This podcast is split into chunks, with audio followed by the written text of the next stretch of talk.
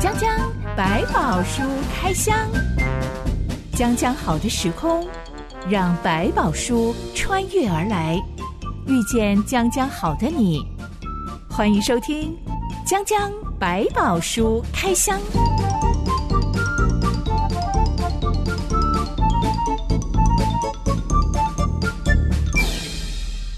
百宝书里有百宝，让知心和下半哥为你开箱来挖宝。Hello，我是知心。 Hello，下凡哥，每当新闻报道出一些出错啊、出包的事情，例如嗯是严重的火车出轨意外，是严重的食安问题，嗯忽然有瓦斯外泄发生气爆、嗯等等等，这公严重共的场意外所、嗯什么豆腐渣工程啊，是嗯，什么桥倒塌啦 是全民运动一定会嗯开始来究责，到底是谁的错？是嗯其实也就是说，到底是谁应该要来为这种意外负起责任？是常常最后看到的就是嗯那个所谓的负责人、嗯下台一鞠躬，对嗯自己请辞谢罪。嗯我有看过知名的运动员嗯去国外比赛，他在飞机上面打卡自拍，对，嗯结果喜爱他的民众就发现啊。怎么可以坐经济舱呢？到底对是谁给他买经济舱的机票？嗯 是是，他们应该给他好一点的座位，这样子嗯怎么可以给运动员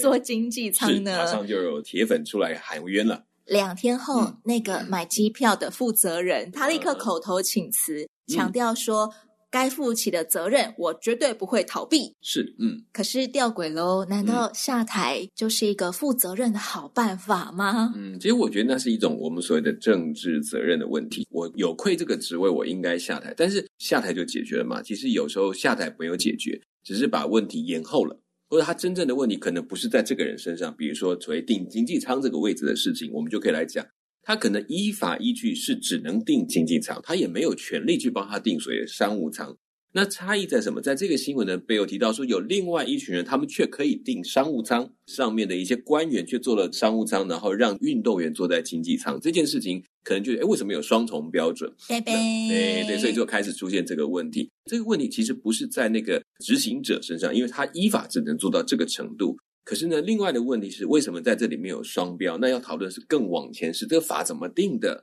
那又为什么这些人可以在这个差异上，反而应该追究是当初怎么去定出这种法，或者是怎么会把它变成这个样子？我觉得那才是真正根源问题。有时候谁下台一鞠躬这件事情，在政治上会把它当做叫做止血用的。安抚民心用是的你。就不要在网上追究了，大概就这样子了，他已经负责了。我们已经处罚他了。，嗯对，所以其实这是一个很错误的观念，可能在整个事情整个完整调查完之后，再来确认他需不需要负这个责任。如果不是他负这个责任，也许他上面的人要请辞。甚至有可能是整个体制、整个文化所造成的出包事件。是没错嗯所以真的要追究起来的话，可能全民都有责任。嗯，对，所以我们常常讲说，这个责任不是停在一个人离开一个职位，可能这个整个制度下，他就变成一个牺牲品了。今天的江江百宝书开箱，我们要来开箱一场公共危机。嗯，负责人是没有办法靠下台致歉就能够止血的，嗯哼因为大家想要的止血办法是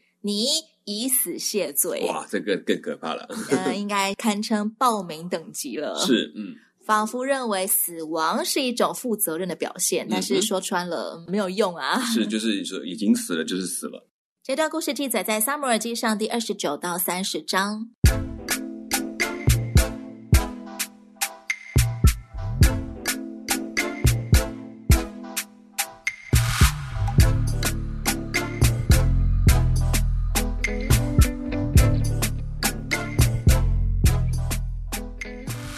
大卫和跟随他的人流亡到非利士的加特。当时的非利士是一个城邦国，嗯非利士有五大城，国家大小事都是由这五大首领共同商讨的。是，嗯，在大卫一行人去投靠非利士的加特王雅吉，并且在那里定居了十六个月之后，非利士五大臣集结起来说，他们要去进攻以色列。嗯，五个非利士王带着他们各自的军队，有一百人一队的，也有一千人一队的，浩浩荡荡的前进。而大卫跟跟随他的六百战士，当然就嗯隶属于加特王雅吉身后的部队了。对，嗯。我们看不出来这场出兵到底是 for what。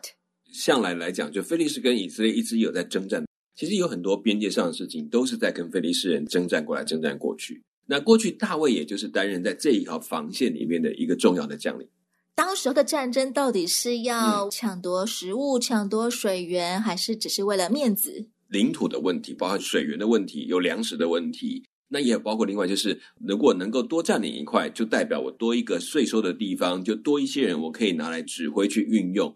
在菲利士人的行军队伍当中，其他四个菲利士王很快就发现，哎，雅吉你背后竟然有个军官是以色列人，嗯他身后的部队全都是以色列人，哎，对，嗯，雅吉王就立刻跟这四个王解释说，这位是大卫，嗯原本是以色列 王扫罗的一个军官，是但他跟从我已经有一段时日了。自从他来投奔我到现在，我找不出大卫有任何过错。对，嗯，雅吉王真的是非常的信任大卫，嗯没错，但其他四个王听了却不买账，错他们提起说，从前大卫屠杀我们非利士人有多么辉煌的战绩，嗯尤其是那个歌利亚一战，你没听到以色列妇女都唱着说“扫罗杀死千千，大卫杀死万万”吗？嗯哼，我们非利士人死在他手下的人无数啊！对，他们强烈要求雅吉把大卫一行人送走，嗯哼，不可以跟我们一起参战，免得他阵前倒戈。。对，这个局面其实显出了雅吉王跟其他四个菲利士王嗯是很不一样的。对，虽然雅吉一再的支持说他可以，他没有问题，但是对这些王来讲，这十六个月是空白的，真的是服在雅吉王的手下吗？包括雅吉自己的将领，其实都在怀疑。我觉得这就更显出雅吉王很特别。是，呃当初大卫应该也知道，在菲利士五大臣当中，嗯只有雅吉王对他可能是比较有拉拢意愿的，是嗯嗯嗯所以才会选择直接投奔到加特城。对更特别的是，当初大卫杀死的巨人歌利亚就是嗯一个加特人。嗯，为什么有这么大的信心？这些你看，你们都驯服不了的大卫，你们都打不赢的大卫，现在大卫在我的手下，如果有了战功，以后在菲利斯面我就当头了，因为我底下有很强的将领。我们上回说雅琪文好像不太聪明，但换一个角度讲，嗯他也可能是因为很聪明，所以很敢下更大的赌注，对他是的其他野心四王不嗯敢下的。对，就是如果他真的拥有了大卫，可能对这四个王来讲也是威胁啊。不过一比四，少数还是要服从多数对，，嗯嗯，所以雅吉就无奈的把大卫叫来说：“我指着永生的耶和华起誓，你是个正直人，你随我在军中出入，我也很满意。自从你投奔我到如今，我未曾看见你有什么过失。但是众领袖看你不顺眼，现在你平平安安的回去，不要做嗯非利士人领袖眼中看为恶的事。嗯为什么雅吉王这个非利士人竟然会指着大卫的上帝嗯，说他起誓讲这番话呀？其实以色列这个所谓的选民，并不是选来哦，就是你们很棒，而是他们其实选来从他们很辛苦跟很少数的人数的生活开始扩展到今天，每一步都让他周边的民族看见他们当中有一位神叫耶和华上帝。对大卫来讲，他当初宣誓的时候就讲得很清楚：今天我来不是靠刀，不是靠枪，是靠万军之耶和华，是要让你们知道以色列当中有上帝。非利士人都知道这群人当中有一个上帝叫耶和华，开始认识了。但还没有到接受或是更理解的地步，至少他们开始敬畏这个神。所以他指着大卫所信的上帝来宣誓，表达慎重。我用你的神来启示哦，所以我真的不是讲假话，我不是乱说的，我是真的相信你，但我没有办法，你要信任我。其实他也担心说，大卫觉得我不被信任，脸面丢光了，干脆起来跟你叛变。他也担心这件事情，所以他特别用上帝们给他启示说：好了，你也知道我不是故意的，所以你要好好给我在后面待着，不要给我出状况。现在雅吉王叫他回去，他就不用是上战场啦。对，嗯。大卫的反应却是：我做了什么呢？嗯自从仆人到你面 前，直到今日，你查出我有什么过错，使我不去攻击我主我王的仇敌呢？嗯哼，呃，有需要演戏演成这样吗？ 这个叫骑虎难下，不演不行啊，啊不然的话很开心的回去，他不是摆明就说好啊，原来你根本就不想上这个战场。更加嗯杞人疑斗。大卫在走这一步路是一条险棋，一方面知道有危险要到，所以他来这里躲避；另外一方面比较用他的聪明来做决定，他选择一个跟他比较友善的雅吉王，躲到喜格拉里面去攻击那些他所谓的以色列的宿敌，但他毕竟要做这个屠城的动作。保住了性命，却留下了一些他以后没有办法去面对的事实。他真的做了这些事情，所以在这一个状况之下，看起来他终于免去打自己同胞，但是他同样的也面对他必须演到底。我觉得大卫今天遭遇的这个局面，因为嗯他自己的选择所自食的恶果，最嗯后又忽然间有了转圜，忽然间得救，其实很能让我们联想到是很久以前《创世纪》的那一位渣男老公亚伯拉罕，是两次骗别人说，呃，这是我妹妹，其实那是他老婆。是，嗯，但虽然他都没有办法补救些什么，对而且他的选择还差点导致他的老婆要被国真的王要被娶取走了，是嗯但是、好像事情又忽然间有了转圜，嗯我觉得上帝出手了，也就是上帝仍然要阻止这个事情走向更糟糕的发展。嗯所以现在上帝也在出手拯救大卫，不去杀以色列人。终究上帝要使他成为以色列的王，不能够再让他继续往下走。有的时候，表面上的拦阻嗯其实是上帝暗中的相助。所以大卫虽然他是演戏演到底啊，可是我觉得他应该已经有意识到上帝在出手帮他，不然这件事他是没有办法逃过的。大卫义正言辞的演 下去，是的，嗯而雅集就更加认真的安慰他说是：“我知道你在我眼中是好人，如同嗯上帝的使者一样。只是非利士人的领袖说，这人不可同我们上战场。你不要把重伤的话放在心上，因为嗯你在我面前很好。你们清晨早早起来，天一亮就回去吧。”嗯嗯，大卫再怎么演，怎么会演到让雅吉王肯定的嗯形容说、你好像上帝的使者一样？大卫在这个过程当中对王的尊重等等，还有他在治军上，真的也让他感觉哇，真的是一个很厉害的人。通常在那个时代里面，对那些有特殊才能的人、特殊领导能力的人，他们总会觉得有上帝、有神明在帮助他。那你的上帝在帮助你，上帝跟你同在，那就是个福将啊！福将比威将还重要。到处打仗都可能得到好机会，有威武的将领有可能随时会被人家砍死，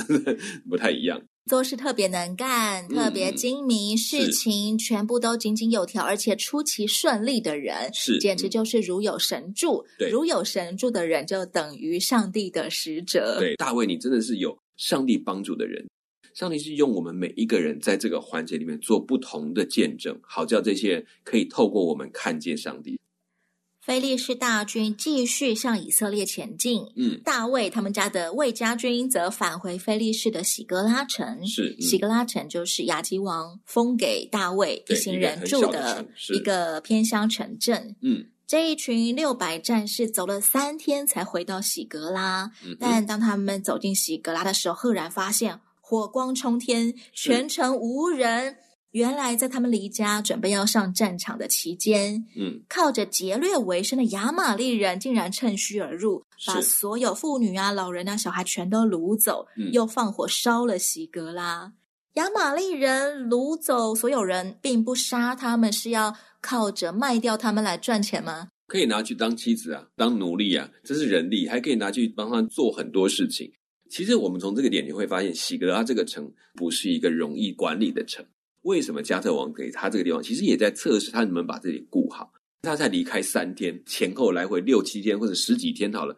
这个城就可以轻易的被掳掠，然后劫掠，可见这个地方是非常危险的，也是容易被侵犯的。如果不是大卫固在那里，这个地方没有办法安静。而他选择的那些对象，其实也是让他更理解在以色列周边的这些不同民族的威胁到底有多大。喜格拉就是个乡下地区，是嗯不会有什么固若金汤的城墙来是保护，所以嗯当所有男人都离家之后，只所以能任人宰割。对，就很像我们古代那种边界交战的地方，就他们常常会抢过来抢过去，互相劫掠那个边境的居民啊，养活自己的军队，往往也会这种类似情况。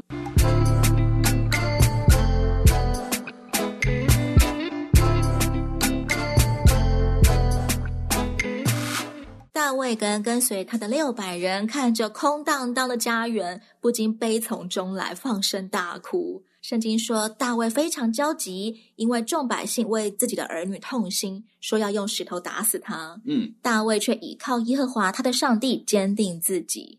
这是大卫逃亡路上，而且是 出道以来嗯是前所未有的领导危机。嗯这六百个战士当初都是社会的边缘人，嗯哼他们是自愿来投靠大卫，自愿跟随大卫的。对，嗯但现在因为妻离子散，而且很可能我们现在家破人亡了，嗯就忽然间想要杀死大卫耶。是，嗯，因为对他们来讲，要夺回他的妻女，似乎是件非常渺茫的事情。亚玛力人也是骁勇善战的，这一次的劫掠对这些人啊，整个的气势都没有了，对自己都没有信心。可他有后面有提到说，这个大卫就靠着上帝自己兼顾自己，坚定自己。其实从他们回来的路上，我相信大卫就开始体会到这一段真是上帝保护我们，还好没有犯下这样的一个最后的一一道不能做的红线。虽然看到这个场景，但他至少要知道，我来看上帝的心。既然你容许它发生，我到底该怎么办？人在气头上常常会智嗯商变低耶，明明把大卫杀了，对嗯于能不能够讨回他们的家园、他们的妻子儿女一点嗯帮助都没有。是杀死了大卫，也无法为这个意外有所补救，但对人还是会直觉，我们就是要杀了那个领袖，对嗯他应该要负起责任。对，因为这一次会出击，其实有一点是大卫的坚持，有一点好像说他要表现这件事情，所以他们会认为那就是你害的啊、如果我们不离开这里，不就没事了吗？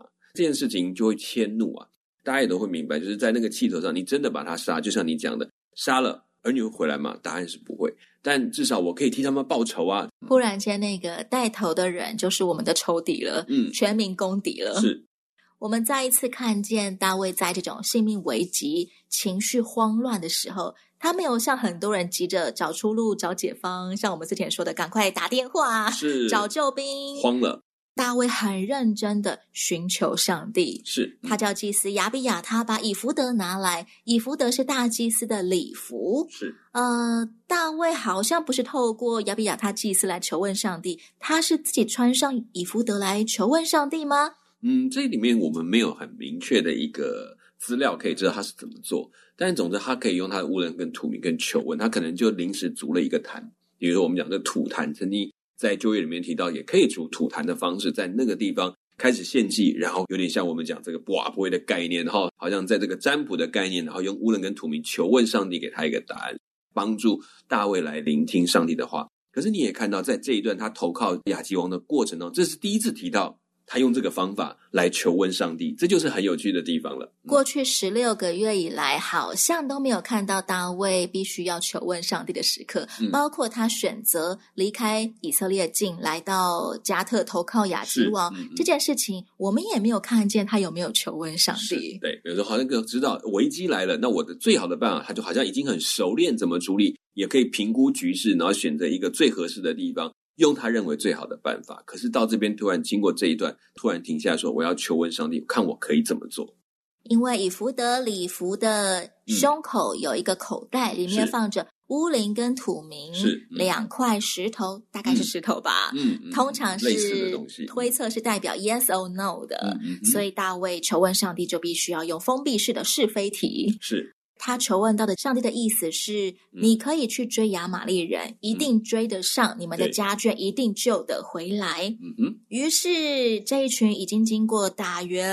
五六天、六七天行军的战士，立刻出发。当他们来到比索西要渡过这条溪的时候，有两百人，实在是太累了。嗯哼，他们决定留在原地，留在嗯比索西河边等待。对，剩下四百个战士继续渡过比索西，去嗯追赶亚玛力人。嗯哼追着追着遇到了一个又渴又饿的年轻埃及人，他看起来已经头昏眼花了，可能没有嗯办法讲话。 是虚弱，但大卫一行人好像很有 sense，立嗯刻就来喂饱他，给他水喝。嗯，他清醒过来，神志清楚了之后，嗯就向他打听亚玛利人的去向。对，没想到这个年轻的埃及人，他之前刚好就是那一群亚玛利人的手下奴仆。嗯哼，因为他在路上生病了，主人嗯觉得带着他累太赘，麻烦了，丢了，就 把他丢在地上了。对对，任他死活吧。大卫他们就拜托这个埃及人带路，嗯是而且保证说我们不会把你交还给你的亚玛利主人是的。，嗯，这个埃及人就成了四百战士的向导。是当他们真的靠近亚玛利人的营地时，嗯发现他们正在狂欢作乐。嗯原来他们一路劫掠了好多地方，是，现在坐拥超多战利品。嗯哼大卫一行人冲进去，开始击杀这些亚玛利人。嗯经过了一整天的战斗，嗯除了四百个年轻的亚玛利人骑着骆驼逃走了，嗯其他人都丧命在这场战役当中。嗯哼，大卫他们成功救回了所有的妻子、儿女，所有他们的家产、嗯牲畜。除此之外，他们还赢得了亚玛利人从各个地方夺来的财物跟牲口。是在凯旋而归的路上，他们又回到那条比索溪了。嗯，两百个兄弟正在溪边等待他们是圣经说，在跟随大卫的四百战士中，有些人是恶人、嗯无赖。他们看着那疲累留守的两百个战士，就说：“这些人既然没有和我们同去，我们所得的财物就不分给他们，只嗯把他们个人的妻子儿女给他们，让他们带回去就好了。”嗯我觉得这嗯番话应该只是有一点自私而 已。嗯讲嗯出这番话就是恶人无赖吗？啊、应该说他们在这一群人当中，里面本来有很多人就属于恶人跟无赖的这种典型的样貌，这些人就把他心里的话讲出来，然后他们甚至有一点瞧不起没有办法去的人。大卫在带着这群人，虽然他是一支军队，但是你也看到，当他们妻女被抢走的时候，哇，那个愤怒到想要杀大卫，可见他们本来就不是一群好管理的对象，他们就真的是像山寨帮的概念。大卫把他们带到这个程度，已经是相当不得了。但是有一些人的本性还是很难去改变，也是为什么让雅基王觉得蛮佩服的，就说诶，这个是有上帝的使者在他的身上，有上帝的能力在他身上，因为这一群这么难搞的人，你都可以把他带成到现在这个样子，真是不容易。毕竟这六百个战士从前都做过社会边缘人，是被嗯以色列民众排挤的对象。是是嗯他们可能一向都是靠自己为生的，对所以他们嗯靠自己存活下去。所以在危机的时候，或者是像这种得胜光荣的时刻，嗯反而就嗯不容易想到别人，只想到我现在好棒棒，嗯这些都是我的，因为对嗯我的体力比你们好，你们是体力不好的不配拿战利品。对，因为打仗都是拼生死的事情嘛。跑的四百多个亚玛力人，他们骑着骆驼走了，对不对？可见这整个军队其实远远比他们这四百个人多很多啊。这一场战役应该打的也不容易，所以会觉得有一种我才不甘心，我为什么要分给这些人？我们战斗的很辛苦，是嗯而且我们真的好棒棒，好光荣啊！对，那过去就是我就是无赖，谁最后拿到的就是谁的嘛，这种概念。大卫却趁机教导所有人：“嗯我的弟兄，耶和华所赐给我们的，你们不可这么做，嗯，因为他保佑了我们，把那群来攻击我们的人交在我们手里。谁肯在这世上听你们呢？上阵的分得多少，留下看守物件的也分得多少。是嗯大家应当平分。平分真的公平吗？俗话说没有功劳也有苦劳 嘛，他们是真的打得很辛苦啊嗯，对是没有错，不所以这能多得一点点吗？这个件事情，我们就很难用现在的标准来看，所以说论功行赏这件事情，除非你有很清楚的记录，你才有办法这样去做。但大卫先树立了一个很重要的一个提醒，就是说，其实不管是谁，我们都是靠耶和华征战，所以不管你在前面打赢的，在后面看守的，大家都在同同样的心力，所以在分战利品来讲，是我们彼此来平分。他用这个角度来思考，如果你是用所谓的战争上的功劳的话，那当然很自然的，后勤的部队永远拿的是最少的。可是如果没有后勤中心的守住后面，在你后面放一把火，或者把这些东西夺走了，前面的军队绝对完蛋。他的思考是要稳固整个军心，嗯但这两百个人好像还称不上后勤部嗯队，他们只是累到动弹不 得。虽然说谈不上属于我们真的后勤部队，但毕竟他们是跟他们一起打仗的兄弟。对于大卫来讲，他用的概念比较不是所谓的一般军队里面我们来看你打赢多少将领，而是在这过程当中，他先设立一个标准是，我们就是一起的，我们是一家人，所有东西是一起来使用的。然后我们的胜利是上帝给的，不是凭我们自己会打仗这件事情把它做一个切割。如果按照论功行赏，那当然大卫可以拿更多，我是将领，我可以领双份或三份，管你们谁分到什么。但他用这一点稳住了他整个，不管在后面因为疲累等候的人，或者前方打仗，都知道我们是一体的，我们要一起来使用这些战利品。大卫后来真的当上国王之后，还把这个平分的道理定为嗯以色列的律例典章。嗯哼，那这个道理要怎么样运用变成国法？这个不管是后面看守的或前面打仗的，这两者都要同德容义，这样子他们才能够合作。后面的就不会觉得我去补给啊，或者是我在看守啊，我就可以轻忽了，我也会把它看好，让前面的可以全力的去打仗。我不管在前面在后面，我都懂得我们是一体。这件事情会提振士气。当然你会说，那对于前面打会不会觉得，那我以后不要去打，我在后面守就好了嘛？可是不要忘记，军人强调的是荣誉，我可以上前面战争打仗，还有另外一个我会获得将来的升迁啊，带领军队啊，或者我可以成为那个上阵上的十夫长、千夫长或百夫长的角色，这还有另外一个荣誉的过程。它并不是好像你就化开了，好像以后大家都拿一样。还有当将来的所谓的心想、军想的部分，其实是不同的。